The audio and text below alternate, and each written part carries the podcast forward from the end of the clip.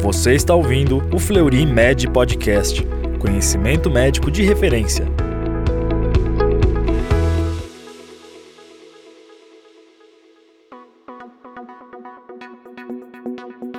Seja bem-vindo a mais um Fleury Podcast, canal oficial do Fleury Medicina e Saúde. Aqui você encontra os temas mais discutidos e relevantes da medicina. Meu nome é Ellen Martins, assessora técnica do setor de hemostasia do Grupo Fleury. E hoje vamos conversar sobre trombofilias com enfoque à síndrome antifosfolípides. Esse é o diagnóstico laboratorial. Para debater esse tema, convidamos a doutora Cristiane Pereira Gouveia, médica assessora de hemostasia do Fleury Medicina e Saúde. Oi, doutora Cris. Oi, Ellen, muito bom estar aqui de volta e discutir esse tema que foi escolhido por ser tão relevante e também comemorar o Dia Internacional da Trombose, que é celebrado sempre no dia 13 de outubro, então é o motivo desse novo podcast esse ano. Bacana. Então vamos começar a falar sobre definição o que é uma trombofilia.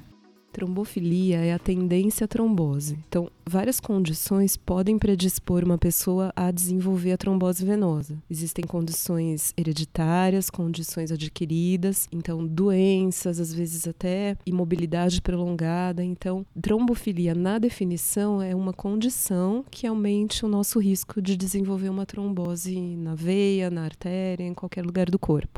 E como elas são classificadas? Existe alguma classificação? Como que isso acontece? A principal classificação são hereditárias, então a gente tem nesse grupo o fator 5 Leiden, a mutação da protrombina, as deficiências dos anticoagulantes naturais, que são proteína C, a proteína S, antitrombina. Existem as causas adquiridas, no caso a síndrome do anticorpo antifosfolípide. As neoplasias acabam sendo condições adquiridas que aumentam o nosso risco trombótico. Gestação é considerada também como sendo uma situação em que o risco trombótico aumenta. E existem causas mistas, em que eu tenho tanto uma condição genética como uma condição adquirida. Então, por exemplo, fator 8 aumentado, hiperhomocisteinemia, mas lembrando que cada uma dessas situações com o seu risco de desenvolver trombose, que pode ser maior ou menor. Falando um pouco das adquiridas, a síndrome antifosfolípides é a mais conhecida e mais comum entre elas. Como essa doença se manifesta? Por se chamar síndrome, ela vem com um conjunto de manifestações clínicas. Então, o indivíduo pode ter trombose, tanto veia, artéria ou microcirculação. Então, são vasos grandes ou vasos pequenininhos. E normalmente essas tromboses se repetem. Então, não é um único evento, e sim a, a recorrência deles. E existe também a SAF gestacional, em que a moça ela não tem nenhum evento prévio, muitas vezes, mas aí ela sofre uma perda fetal depois da décima semana de gestação, ou então abortamentos precoces é, de repetição, normalmente são três para se considerar o diagnóstico da SAF, ou então o nascimento prematuro antes da 34ª semana de gestação por eclâmpsia, pré-eclâmpsia, é, são os critérios da SAF gestacional. E é possível definir, prevenir essa doença e como eu faço para evitá-la?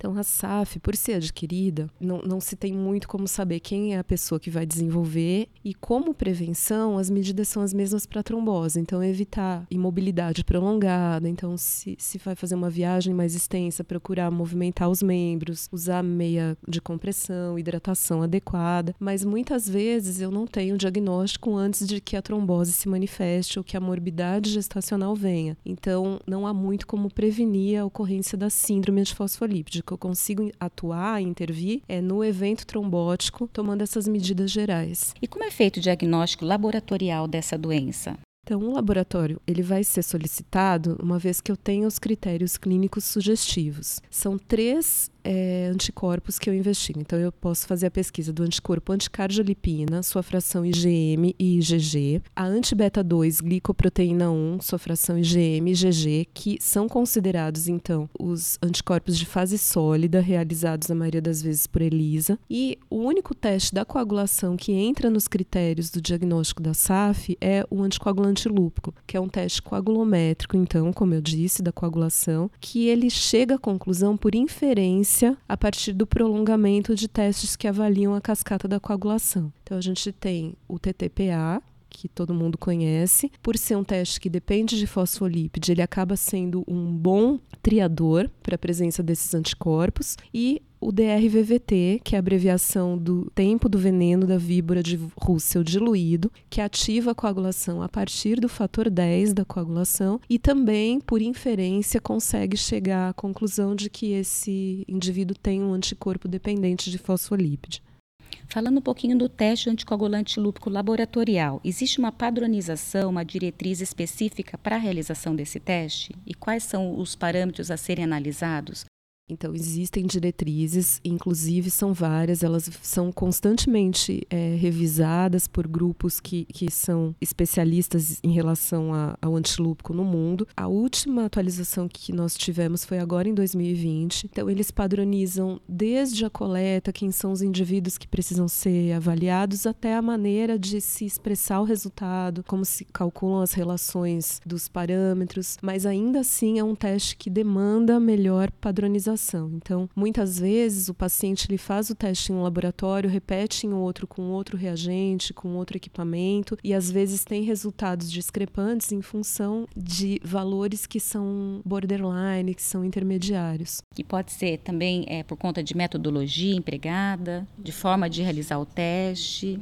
Isso, a metodologia também. Então, existem metodologias mecânicas, fotoóticas, a ordem de realização dos testes. Então, a gente tem sempre uma fase de triagem, uma fase confirmatória. Alguns laboratórios fazem uma etapa de mistura no meio, outros deixam a mistura para o final. Mas, de uma forma geral, esses testes o, o anticoagulante lúpico, né, o teste coagulométrico, ele visa identificar a interferência desses anticorpos nos testes da coagulação dependentes de fosfolípide.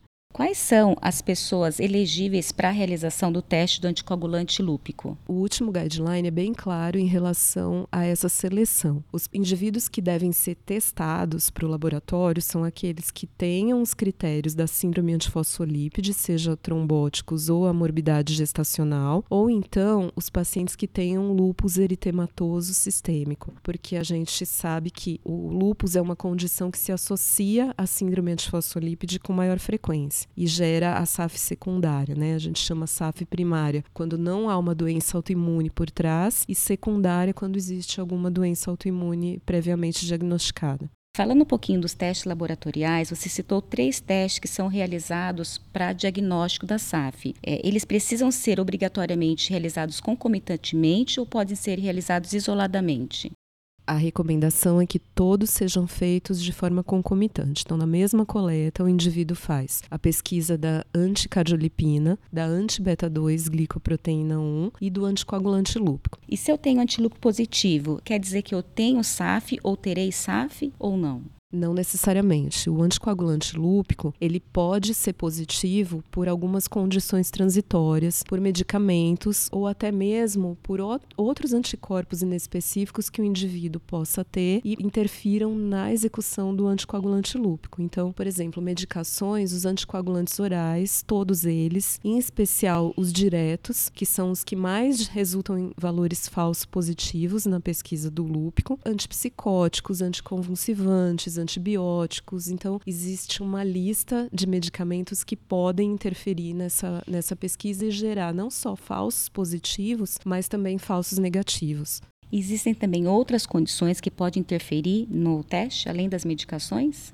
Existem a fase inflamatória aguda, é um potencial interferente com resultado falso positivo, de modo que o paciente que chega ao pronto atendimento com um evento trombótico, ele não deve ser testado naquele momento, por ser esse episódio agudo inflamatório. Além disso, quadros infecciosos de uma forma geral, as gestantes, porque a gestação é uma situação que pode gerar tanto falso positivo como falso negativo também. Então, sempre que possível, evitar essas situações inflamatórias, gestação e infecciosas. Legal. E se eu tenho lúpico positivo, é necessário fazer repetições em outros momentos? Com qual frequência isso é preciso fazer? É necessária repetição. O tempo necessário são 12 semanas, ou seja, três meses, porque com esse período eu garanto de alguma forma que a transitoriedade do meu anticorpo seja resolvida. Então, se eu tenho um falso positivo, o período de 12 semanas seria suficiente para caracterizar o anticorpo que é transitório, que não seria persistente, exceto nos pacientes que têm uma tripla positividade. Então, os que têm anticoagulante lúpico positivo, concomitante a anticardiolipina e a anti-beta-2 glicoproteína 1, são pacientes de muito alto risco e não precisam dessa repetição em 12 semanas. Então, bastaria essa determinação laboratorial para se confirmar o diagnóstico da síndrome. E como conclusão, como consideração final, o que você teria para dizer sobre esse tema?